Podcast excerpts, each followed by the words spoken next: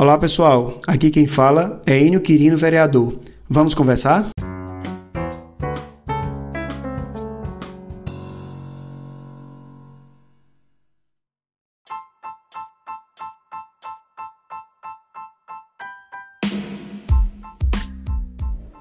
A antecipação é essencial em tempos de crises, como esta da pandemia Covid-19 que estamos enfrentando, que não espera, não pede licença e o pior de tudo, mata.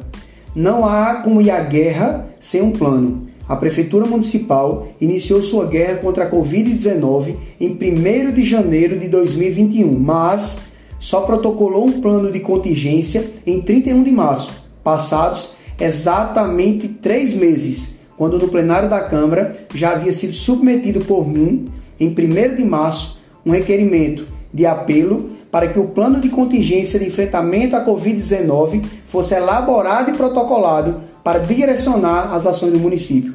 No plano publicado tardiamente, em 31 de março, é estabelecido pela Prefeitura um Comitê Municipal de Respostas Rápidas e nele fala, dentre outras coisas, direcionar estratégia de comunicação em massa de educação permanente e preventiva em relação ao Covid-19.